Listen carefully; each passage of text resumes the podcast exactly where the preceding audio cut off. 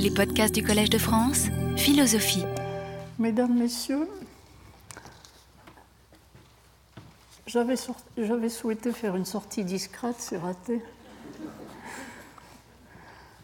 Je suis très émue en particulier par la présence de mon maître en philosophie des sciences, Patrick Soupis, venu de Stanford.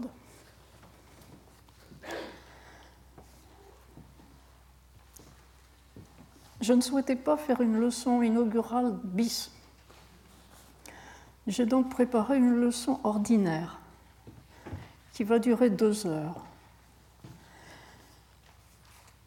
Et je vous remercie de votre patience. Avant de commencer, je souhaite euh, rappeler, comme je le fais d'habitude, les autres activités de la chaire nous aurons dans le courant du mois d'avril un troisième séminaire interne, un de ces séminaires de prospective philosophique, comme nous les appelons, à l'initiative de Vincent Guillain.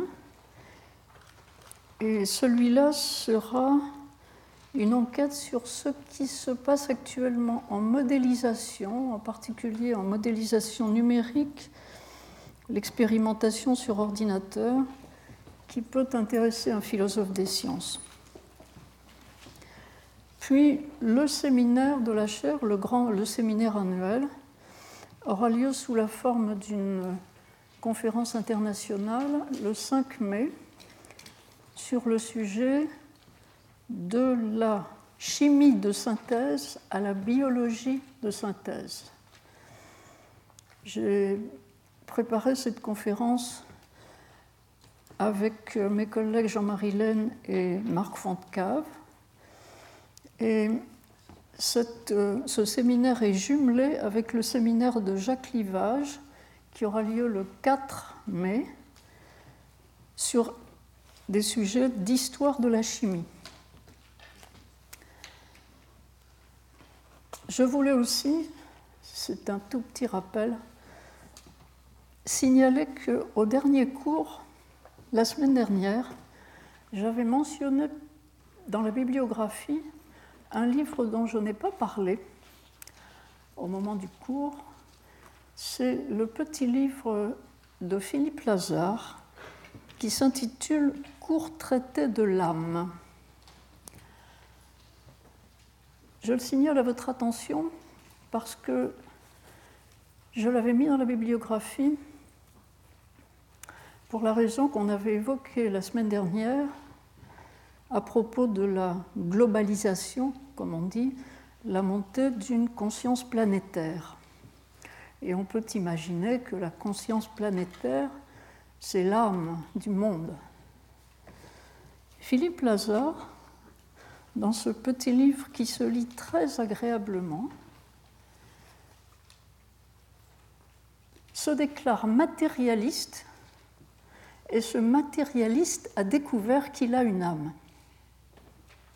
Et il explique ce que c'est pour un matérialiste d'avoir une âme, qui lui survit après sa mort. Je n'en dis pas plus. La leçon d'aujourd'hui s'intitule Recherche scientifique et devenir de la philosophie des sciences. En épigraphe au document qui accompagne cette leçon, j'ai choisi une remarque d'une collègue qui est physicienne et qui travaille à la frontière entre la mécanique quantique et la théorie de l'information.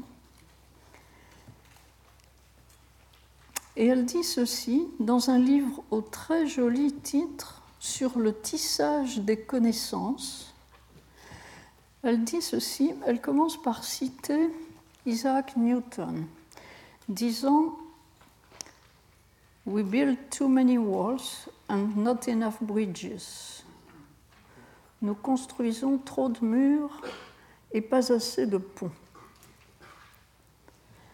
Et elle continue Rien d'autre que des descriptions ne peut être connu de manière intersubjective, ni des entités factuelles extérieures à toute connaissance, ni des phénomènes restés non décrits. Ce qu'elle essaie de faire dans ce livre, dont la technicité dépasse, je le dis tout de suite, mes capacités, ce qu'elle essaie de faire, c'est de formaliser la stratégie cognitive par laquelle nous faisons émerger du réel une entité conceptuelle communicable, intersubjective. C'est ce que les vieux manuels de logique appelaient abstraire et généraliser. Abstraire en généralisant. Extraire de la réalité quelque chose dont on dit c'est c'est un proton. C'est le Collège de France. C'est on isole dans la réalité une réalité continue et cette citation d'entrée va avec la citation qui vient dans ma conclusion, une citation de Whitehead, qui rappelle que tout cela doit se penser sur fond de l'unité du cosmos. J'y reviendrai en terminant.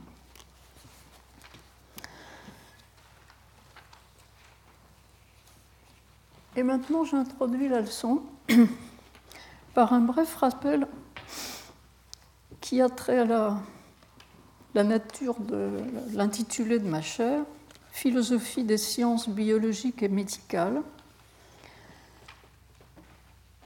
J'ai fait ma leçon inaugurale en mars 2001 et depuis ce temps, j'ai exploré d'une part quelques questions d'épistémologie des sciences du vivant, en posant la question qu'est-ce que découvrir dans les sciences de la vie? J'ai proposé à l'Académie des sciences qu'on prenne comme thème d'une séance comment former des chercheurs qui trouvent. Jusqu'ici, je pense que cette question ne remporte pas grand succès parmi mes collègues. Parce qu'on ne sait pas faire. Donc, qu'est-ce que découvrir? Qu'est-ce que prouver? Qu'est-ce qu'expliquer dans les sciences de la vie? Puis j'ai abordé une phase de réflexion anthropologique en réfléchissant sur L'impact qu'ont eu les avancées médicales sur les conceptions de l'homme, impact de la découverte de l'évolution des espèces vivantes, impact aussi de la découverte qu'on peut expérimenter sur le vivant et même sur l'homme. Et je suis, dans les années récentes, passé à une phase de réflexion ontologique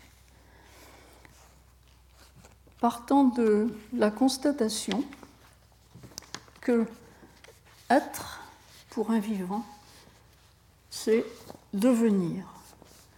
L'arrêt du devenir pour un vivant, c'est la mort.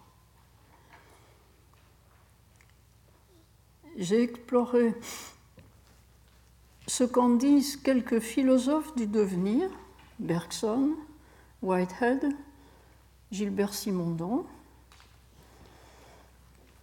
je me suis demandé avec le zoologiste américain Giselin ce que c'est qu'être un vrai évolutionniste. Et Giselin insiste sur le point que un vrai évolutionniste pense qu'il n'y a pas de loi du devenir, qu'il peut y avoir un devenir des lois, par contre. Auguste Comte, avec sa loi des trois états, a une loi du devenir. Ce n'est pas un vrai évolutionniste. Le vrai évolutionniste pense que l'évolution improvise, qu'il n'y a pas de plan, qu'il n'y a pas de programme fixé d'avance. Alors, nous avons essayé d'être de vrais évolutionnistes et en suivant le conseil de Bergson, son exhortation même, nous nous sommes, depuis le début de cette année, exercés à penser sous l'angle du devenir.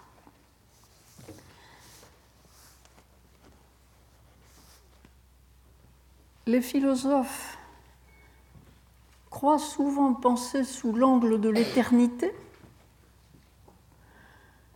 penser sous l'angle du devenir est une discipline.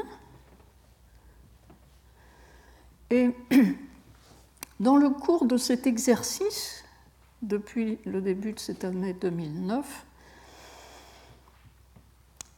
j'ai cherché si la connaissance qu'on a du passé, du passé de la vie sur la Terre, permet d'anticiper l'avenir, de prévoir l'avenir. Il se trouve que la vision darwinienne de l'évolution est peu prédictive,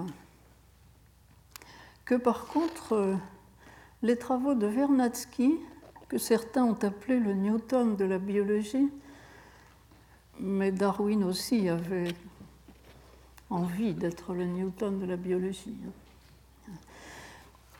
Euh, j'ai trouvé que les travaux de Vernadsky sur la biosphère et les événements qui se sont produits dans la biosphère terrestre ont un pouvoir euh, d'annoncer l'avenir plus grand, sans arriver jusqu'à la prédiction. Et on a parlé la dernière fois de ce que c'est que prévoir. Mais je dis, j'ai voulu suivre la maxime bergsonienne et je vous ai donc sur le document donné deux petits passages de Bergson qui permettent de comprendre ce que Bergson voulait dire quand il conseillait aux philosophes de penser sous l'angle du devenir. La première fois, à ma connaissance, que Bergson a fait cette exhortation, c'était en 1911 au Congrès mondial de philosophie qui se tenait à Bologne, congrès auquel Bergson a donné une présentation qui s'intitulait L'intuition philosophique. Il affirmait dans cette euh, conférence que le philosophe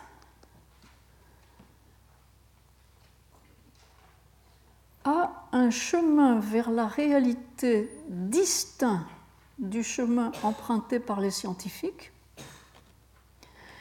que l'intuition philosophique rend le travail du philosophe complémentaire du travail du scientifique, que lorsque par intuition le philosophe pénètre jusqu'au fond de la réalité et qu'il trouve au fond de la réalité la durée, comme dit Bergson, il contribue une connaissance que la science ne contribue pas, que la science permet d'entrevoir sous ce qu'elle affirme, mais que la science ne donne pas. Et cette connaissance, disait Bergson dans sa conférence, cette connaissance nous vivifie et nous donne la joie, alors que la connaissance que donne la science nous donne le bien-être et tout au plus le plaisir. Quelle est cette joie de pénétrer jusqu'au fond de la réalité?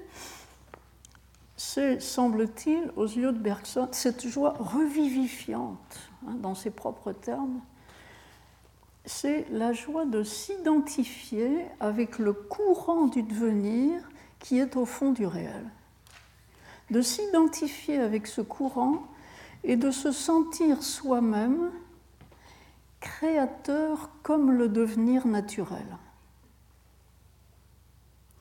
Karl Bergson, dans cette conférence, indique bien que le devenir est créateur et qu'en nous identifiant à ce fond de la réalité, nous sommes créateurs de nous-mêmes.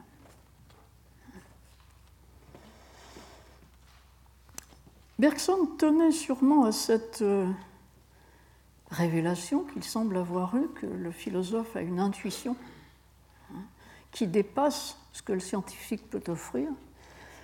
Et quand il a été invité à faire des conférences en Angleterre, six semaines après la conférence de Bologne, hein, il a répété, je le cite, Plus nous nous habituons à penser et à percevoir toute chose sub specie durationis, sous l'angle de la durée, plus nous nous enfonçons dans la durée réelle.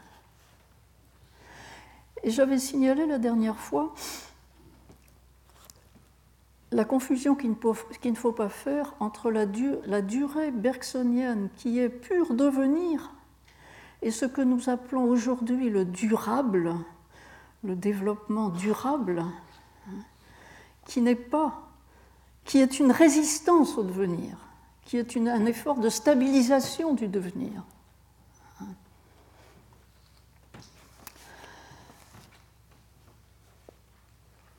Bergson est revenu sur la même idée, encore une fois, dans le discours qu'il n'a pas fait à la réception de son prix Nobel, puisqu'il n'avait pas pu aller à Stockholm en 1927, mais il a publié une conférence en suédois dans un magazine suédois en 1930, et c'est là qu'il affirme notre propre créativité lorsque nous nous laissons couler dans le fleuve du devenir.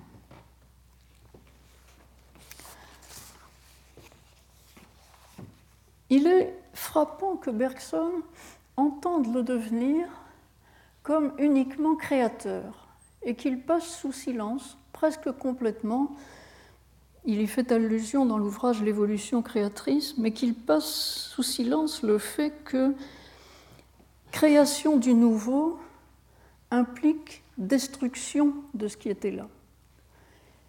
C'est une vieille idée des philosophes, c'est quelque chose que Aristote avait développé. Hein. la génération et la corruption sont corrélatives, vont l'une avec l'autre.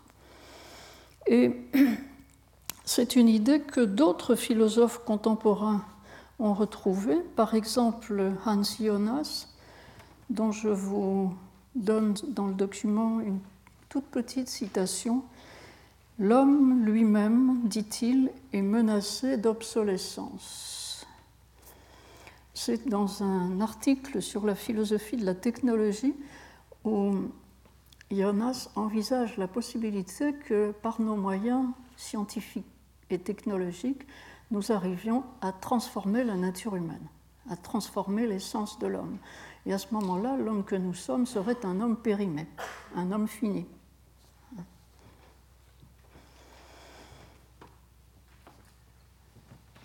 J'ai même trouvé plus surprenant dans la littérature toute récente. J'ai trouvé un article dans une revue extrêmement sérieuse, Perspectives in Biology and Medicine,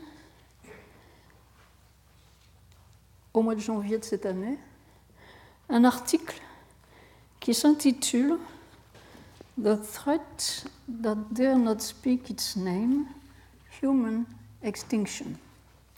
La menace qui n'ose pas dire son nom, l'extinction de l'espèce humaine. C'est pas gai. Mais il est vrai qu'actuellement, dans la littérature scientifique, on trouve quelques considérations relatives au fait que 99 et quelques pourcents des espèces qui ont vécu sur la Terre se sont éteintes et qu'on ne voit pas pourquoi la nôtre ferait exception. Cette extinction n'est pas proche, hein, mais qu'elle soit dans notre perspective est quelque chose d'assez nouveau. Les auteurs de l'article disent d'ailleurs que leur discours est politiquement incorrect et ils n'ont pas trouvé, ils n'ont pas trouvé en cherchant dans la littérature un grand nombre de développements là-dessus. Ce que ces auteurs préconisent, tout en reconnaissant que l'extinction n'est pas imminente, euh, mais qu'elle n'est peut-être pas si loin si nous continuons à polluer, à polluer émettre du CO2, euh, avoir une population qui augmente, etc. Hein. Euh, ce que disent ces auteurs, c'est que nous devrions peut-être mettre cela à notre horizon et réfléchir à des stratégies permettant à nos descendants de vivre bien et de retarder l'échéance retarder l'échéance.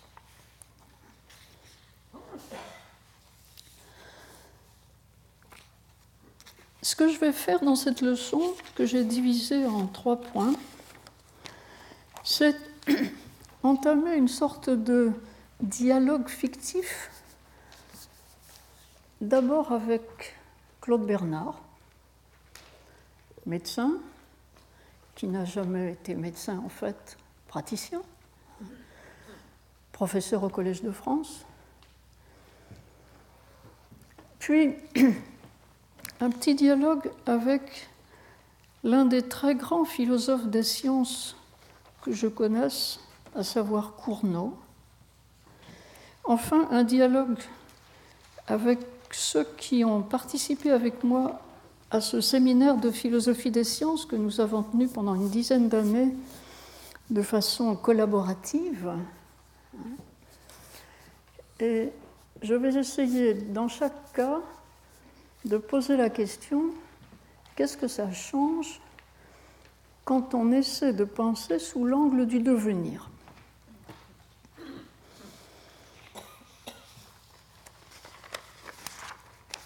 Claude Bernard d'abord. Si j'ai choisi Claude Bernard, c'est bien sûr parce qu'étant médecin moi-même, je me sens des affinités avec son attitude de recherche. C'est aussi parce que Claude Bernard, qui était sans formation philosophique,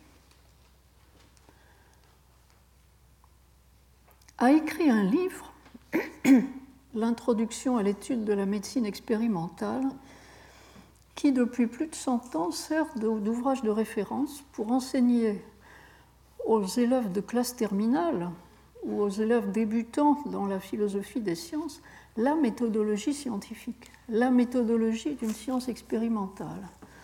C'est une belle durée pour un ouvrage qui ne, prétendait être qu'une introduction à un grand ouvrage sur la médecine expérimentale que Claude Bernard voulait écrire et qu'il n'a jamais terminé.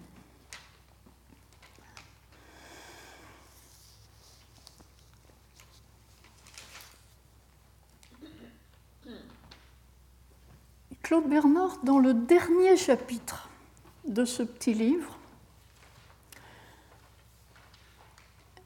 clarifie son rapport d'une part à la médecine et d'autre part à la philosophie. Ce dernier chapitre s'intitule Des obstacles philosophiques que rencontre des obstacles philosophiques que rencontre la médecine expérimentale. Qu'a-t-il à dire d'abord aux médecins praticiens Quand Claude Bernard se donne les allures de délivrer des conseils aux médecins,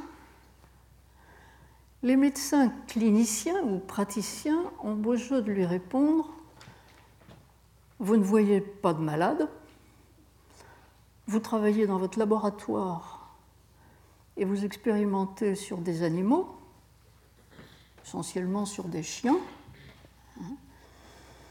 Vous n'avez rien à enseigner aux médecins praticiens. Et Claude Bernard reconnaît que la situation de la médecine est telle, je vous ai, je vous ai donné une citation extraite de ce chapitre où Bernard dit c'est tout ce qu'on peut demander dans une science qui, comme la médecine, est forcée d'être sans cesse agissante avant d'être constituée scientifiquement. Le fait est que le malade n'attend pas et que la condition du médecin praticien est d'avoir à intervenir plus loin que son savoir ne le permet. Toujours, quelles que soient les avancées de la science, on fait toujours plus en pratique qu'on ne sait, c'est-à-dire on s'expose à faire des erreurs. Ce que Claude Bernard reproche aux médecins cliniciens est de ne pas essayer de se sortir de cette situation en étant plus scientifique. Les praticiens, à ses yeux, se contentent d'appliquer des recettes empiriques sans chercher à valider. Hein, et lorsqu'ils essaient des remèdes nouveaux, c'est pour voir si ça marche, hein, de façon non systématique. Cela s'est beaucoup fait au XIXe siècle. Par exemple, ce que Pierre-Charles Bongrand avait rapporté dans sa thèse en 1905, des inoculations pour voir et sans protocole expérimental, des inoculations de sang ou du tissu de personnes atteintes d'une maladie, syphilis, paludisme, rougeole, peste, fièvre jaune, hein, à des gens qui n'étaient pas malades et à qui on inoculait ça pour voir ce que ça fait.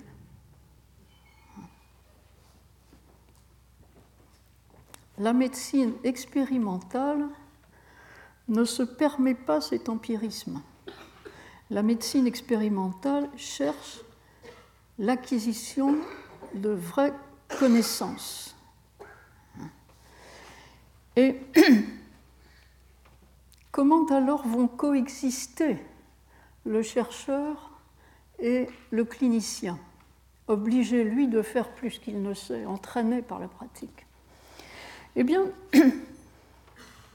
Claude Bernard nous dit, la médecine scientifique expérimentale deviendra l'œuvre de tous et chacun, ne fût-il qu'un simple médecin de campagne, y apportera son concours utile. Autrement dit, ce qui fait de la recherche pour acquérir des connaissances fermes, ce n'est pas un individu dans un laboratoire, c'est toute la profession médicale mobilisée, praticiens et chercheurs de laboratoire, pour, faire accomplir ce progrès dans l'acquisition de connaissances. Et nous dit-il, si les médecins praticiens sont bien instruits à la faculté, si on attire leur attention sur l'importance d'acquérir des connaissances fermes, alors ils coopéreront à cette acquisition. L'idée que l'acquisition de connaissances est collective est une idée déjà présente chez Claude Bernard et elle est devenue une évidence aujourd'hui.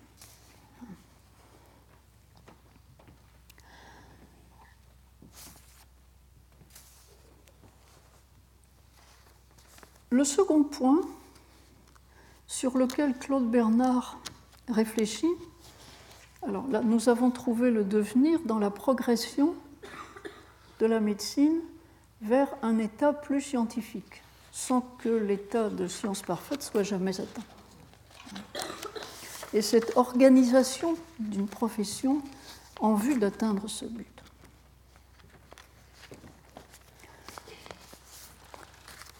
Claude Bernard admet que le praticien soit conformiste jusqu'à un certain point. Par contre, il revendique la liberté du chercheur. Là aussi, je vous ai donné une petite phrase qui évoque cet aspect. L'hypothèse est une idée scientifique qu'il s'agit de livrer à l'expérience.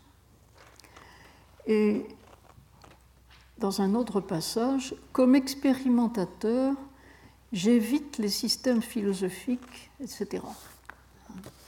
Liberté dans la formulation des hypothèses. Dans une leçon qu'il avait faite au Collège de France en, 1854, Bernard disait même Nous sacrifierons des hypothèses et des théories tant qu'il en faudra, pourvu que nous découvrions des faits nouveaux qui seront ainsi, que nous l'avons déjà dit, les seules réalités indestructibles sur lesquelles la science positive doit se fonder et s'élever peu à peu. La connaissance positive, la connaissance ferme, est une connaissance de fait pour Bernard. Les hypothèses reflètent les questions que le chercheur se pose Il peut se tromper dans ses questions. Ce qu'on lui demande, c'est d'être inventif, créatif, inventif. La méthodologie bernardienne est, 50 ans avant, celle de Popper. Ce qu'on demande aux chercheurs, c'est d'inventer des idées et de soumettre ces idées à la sanction de l'expérience si l'idée, si, l'expérience va contre l'idée, on élimine l'idée. Si l'expérience va dans le sens de l'idée, on doute encore et on recommence l'expérience ou une autre expérience. Dire que la connaissance est soumise à la sanction des faits, c'est croire que la vérité scientifique, c'est le réel, ou que le réel est l'arbitre de la vérité. Bernard s'attache d'ailleurs dans ce dernier chapitre de son livre à distinguer hypothèse, théorie, système, doctrine. L'hypothèse, c'est le travail inventif de l'esprit du chercheur au quotidien. La théorie, c'est l'hypothèse déjà en partie confirmée par l'expérience. Donc, l'hypothèse utile, peut-être. Le système, c'est un ensemble théorique d'où on peut déduire ou prédire des faits. Et là, le commentaire de Claude Bernard est terrible. Les systèmes, je le cite, sont séduisants parce qu'ils donnent la science absolue réglée par la logique seule, ce qui dispense d'étudier et rend la médecine facile. Pas de système. Dès que ma théorie prend les allures d'un système, je lutte contre. Quant à la doctrine, c'est, je pense, ce que nous appelons aujourd'hui le dogme dans les sciences. C'est l'idée toute faite qu'on prend pour une évidence. Hein? Claude Bernard pouvait penser à l'idée que l'application de sensu soulage la pneumonie. C'était une évidence au début du XIXe siècle. Tout le monde faisait ça. Et puis, cette évidence a été démolie par Louis dans les années 1830. J'ai souvenir d'un grand congrès médical qui se tenait en Angleterre, un congrès de la Société, à la Société mondiale de réanimation. Et la devise de ce congrès était Challenge the dogmas. Combattez les dogmes. Hein. À l'époque qui est relativement ancienne, l'un des dogmes des réanimateurs était que lorsqu'un malade arrive aux urgences ou dans un service de réanimation, l'une des premières choses à faire, c'est de faire une radiographie des poumons. C'était l'héritage d'un temps où la tuberculose était tellement répandue qu'il était important de savoir si celui qui entrait à l'hôpital avait ou non la tuberculose. Dans les années 1970-80, on avait continué à faire la radiographie pulmonaire systématique. Et puis, les réanimateurs, collectivement, ont réfléchi que ça ne sert plus à rien.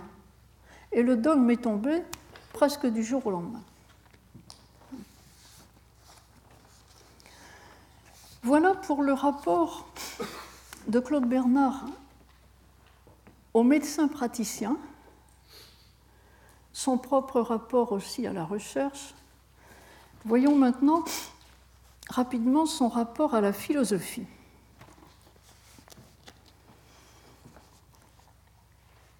Quelle philosophie, me direz-vous?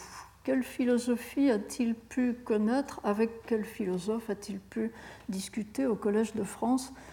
À mon avis, il n'a pas dû discuter avec grand monde. Qu'y avait-il au Collège de France? Sainte-Beuve?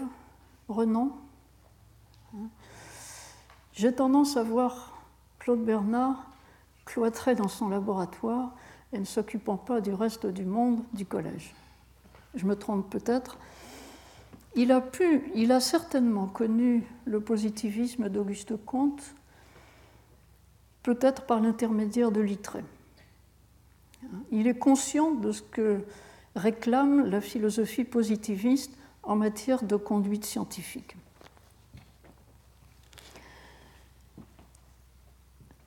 L'attitude qu'il préconise à l'égard de la philosophie, c'est chacun chez soi. Chacun est maître chez lui. Le chercheur dans son laboratoire, le philosophe dans son bureau. Il ne supporte pas en particulier la normativité méthodologique de ces philosophes des sciences qui ont cru écrire des ouvrages la méthode scientifique, la nouvelle méthode. Il cite d'ailleurs essentiellement les vieux travaux de Francis Bacon, le Novum Organum, la, nouvelle méthode qui était euh, le dessin de la méthode expérimentale. 1620, XVIIe siècle. Donc, pas de dictature des philosophes en ce qui concerne la méthodologie scientifique. Par contre, si chacun s'occupe de ses propres affaires, l'interaction des deux, c'est un échange de services. Le chercheur, nous dit Claude Bernard, a besoin de l'esprit philosophique.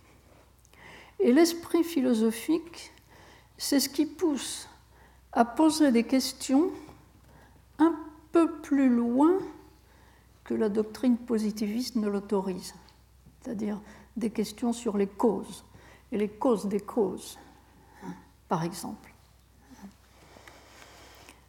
Cet esprit philosophique entraîne le, chercheur à des spéculations Le chercheur a le droit de spéculer. Dans, l'épistémologie de Claude Bernard, la formation d'hypothèse n'est que le petit côté quotidien d'une aptitude à spéculer du chercheur. Quant au philosophe, c'est sa vision du monde qui est modelée et limitée par l'état de la connaissance scientifique. C'est un point très important, je pense, de ce qui se passe entre scientifiques et philosophes et dans la philosophie des sciences.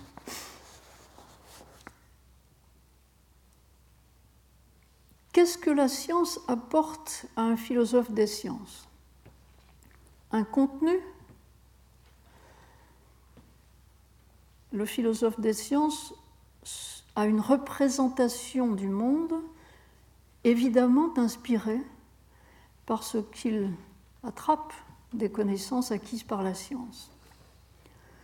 Mais je pense que c'est surtout la notion de limite qui est importante. Bernard croit que le philosophe ne peut pas spéculer beaucoup plus loin que ce que la connaissance scientifique à un moment donné autorise. Ou que s'il spécule beaucoup plus loin, il nage dans l'abstraction et c'est blabla.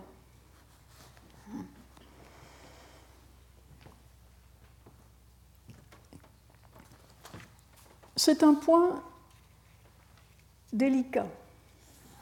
Est-ce que la philosophie des sciences est asservie à la science dans ses conceptions? Jusqu'à quel point le philosophe peut-il déborder les limites? Ou quelle est au juste la tâche du philosophe? En tout cas, le service rendu au philosophe, d'après Bernard, c'est que la science le retient dans les limites d'une spéculation pas trop hasardeuse. Il reste, dit mon document, il reste un point aveugle dans, ce dialogue que je mène avec Claude Bernard, complètement fictif. Il reste un point aveugle concernant l'efficacité opératoire de la méthode expérimentale.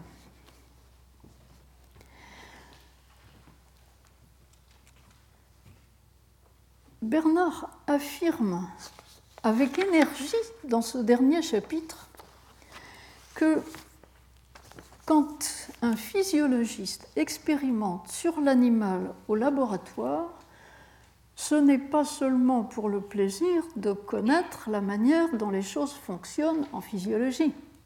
Le but est de pouvoir un jour agir sur l'homme, soigner des malades efficacement en sachant ce qu'on fait avec précision. Il dit même, et je vous ai donné ce passage, que l'ambition du physiologiste est de descendre dans le milieu intérieur de l'organisme pour en comprendre tous les mécanismes et être capable de les régler ou de les modifier. Autrement dit, la visée du scientifique, c'est d'être efficace et de, fixer sa règle à l'organisme. Quand l'organisme va de travers, on le fera de nouveau aller droit. Ce pouvoir revendiqué implique, bien sûr, que après avoir expérimenté sur le chien, on expérimente sur l'homme, et qu'après avoir correctement expérimenté sur l'homme, on généralise ces méthodes d'intervention sur l'homme. Ce que Claude Bernard ne réalisait pas en développant cette idée, c'est qu'à partir du moment où on agit efficacement sur l'organisme, où on fait quelque chose à des êtres humains, cela justifie un regard vigilant de la part de la société qui demandera des comptes aux médecins et qui en viendra peut-être, après avoir accordé aux médecins une simple obligation de moyens, qui en viendra peut-être à leur demander une obligation de résultat. S'ils prétendent agir scientifiquement, alors qu'ils nous montrent qu'ils agissent correctement et nous les surveillerons. Ainsi, le chercheur qui revendique sa liberté d'inventer des hypothèses est un chercheur qui ne peut pas revendiquer la même liberté sur sa pratique. Et cela se développera, bien sûr, vous le savez, au XXe siècle de façon considérable. Euh, et je pense que c'est entièrement justifié.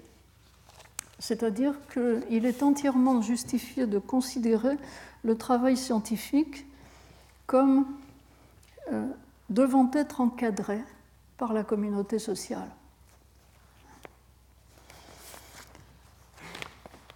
Mais c'est un, une évolution. C'est une évolution que Bernard ne semble absolument pas prévoir ni entrevoir. Je passe maintenant à mon second point, une petite confrontation avec euh, Antoine-Augustin Cournot, milieu du XIXe siècle, un très grand philosophe des sciences, mathématicien de formation,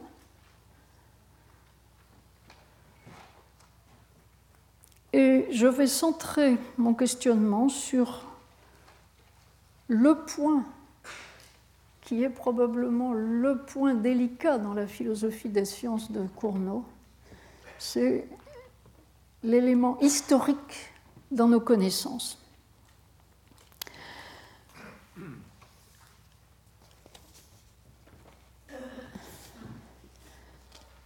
Dans les dernières leçons que j'ai données cette année, euh, j'ai eu l'occasion de citer de petits exemples montrant que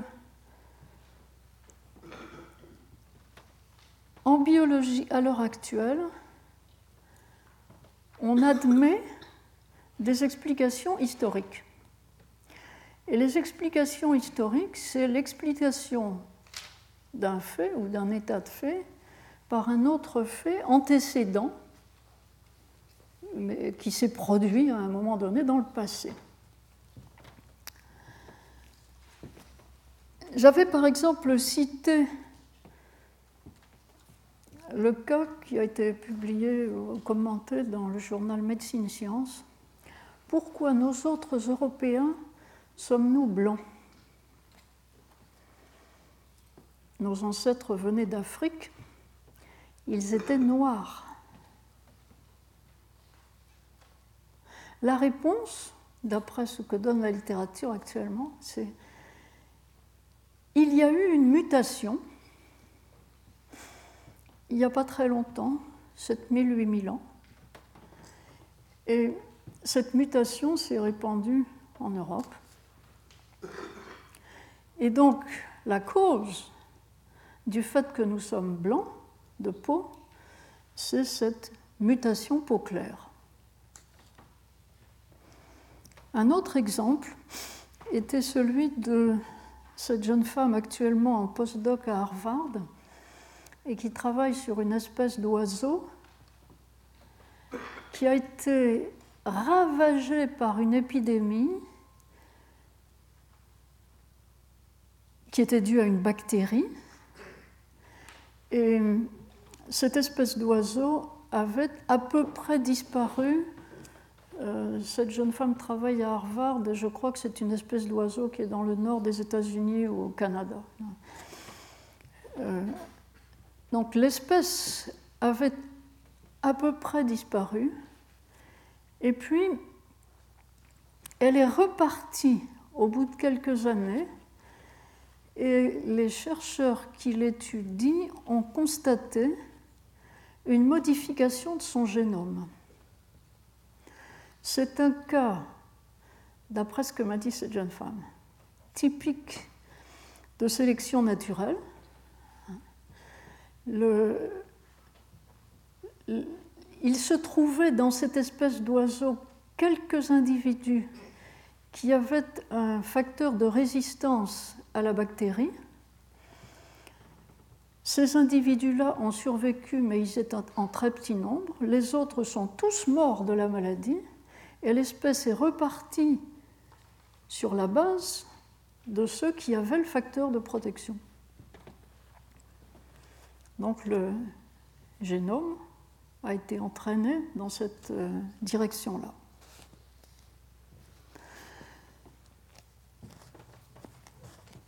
On a souvent cru, et on dit encore quelquefois, que les sciences historiques ne sont pas des sciences, pas des vraies, des sous-sciences.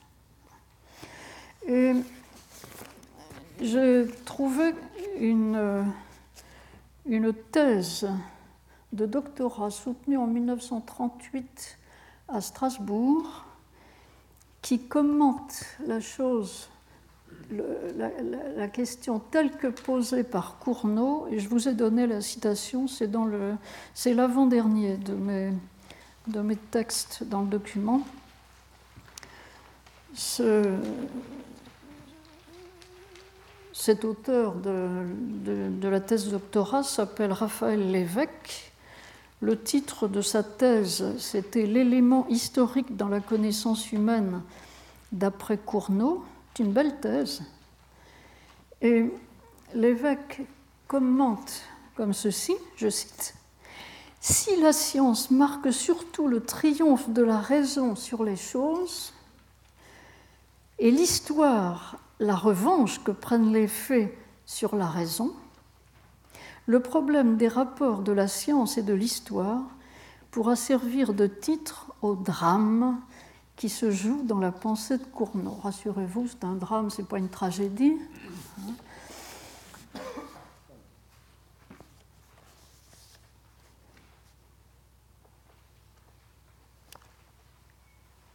Les sciences historiques ont existé dans la, conception des philosophes des sciences. Ainsi, William Hewell, dans le livre Philosophie des sciences inductives, dont la première édition est de 1840 et la seconde, enrichie, 1847, prend en considération au livre 10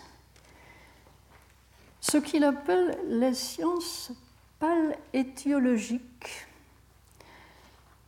une classe de sciences un peu à part où il range la géologie, la philologie ou glossologie dont il dit que les Français l'appellent la linguistique, et puis l'archéologie. Dans ces sciences, nous dit-il, pour expliquer les faits qu'on constate présentement, on remonte à un état passé, et de cet état passé, on redescend en suivant une chaîne qui montre comment l'état présent dérive de cet état passé. Par exemple, on rattache un mot à son étiologie et on montre comment l'étiologie a donné le mot.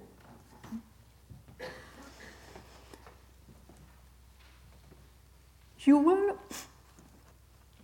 et en un sens, Cournot va le suivre,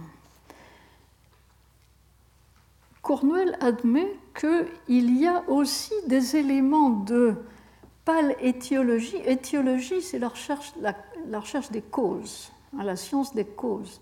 Et pal dans le passé, la recherche des causes dans le passé. Il dit qu'il y a aussi des éléments de palétiologie, par exemple en astronomie.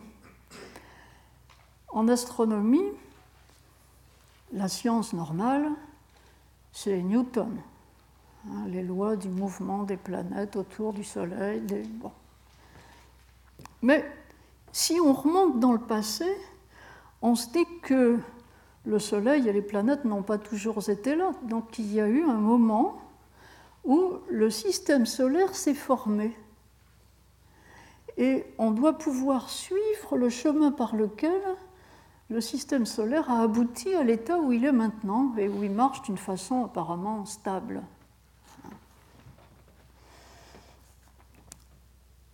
De même, en géographie, on rencontre des phénomènes qu'on explique par une séquence historique.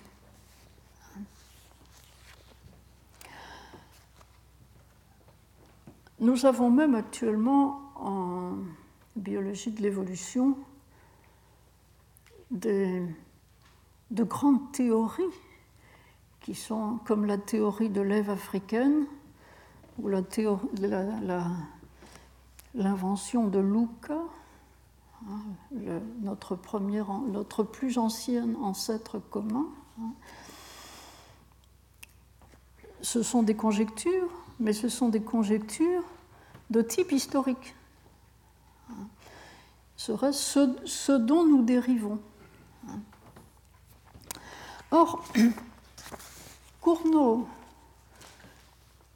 qui a devant lui un état des sciences de la vie très, très précaire encore, elles sont en train de se constituer, hein, Cournot admet que dans les sciences de la vie, l'élément historique est omniprésent. Je vous ai cité, par exemple, ce passage de euh, Matérialisme, Vitalisme, Rationalisme, un livre publié en 1875, où Cournot écrit ceci. Pourquoi les singes du nouveau continent ont-ils 36 dents, tandis que ceux de l'ancien continent ont 32 dents comme l'homme? Pourquoi trouve-t-on des éléphants dans l'un et non dans l'autre? J'ai passé encore beaucoup de pourquoi, et il commente La cause de tous ces faits est dans des faits antécédents, dans des données que nous nommons historiques, non que nous puissions les connaître historiquement, c'est là que Cournot mollit. Hein. Nous ne pouvons pas établir la séquence historique parce que nous n'étions pas là et nous n'avons aucun observateur qui ait pu faire le reportage sur la chose. Hein. Ce qui nous reste, au mieux, ce sont des traces, des traces fossiles mais dans la plupart des cas, et c'est quelque chose qui est l'obsession de Cournot, dans la plupart des, cas, il n'est resté aucune trace. Et quand il ne reste aucune trace, vous pouvez toujours spéculer qu'il y a une histoire derrière, vous pouvez toujours imaginer l'histoire, mais vous ne pouvez pas prétendre que c'est scientifique. C'est une invention.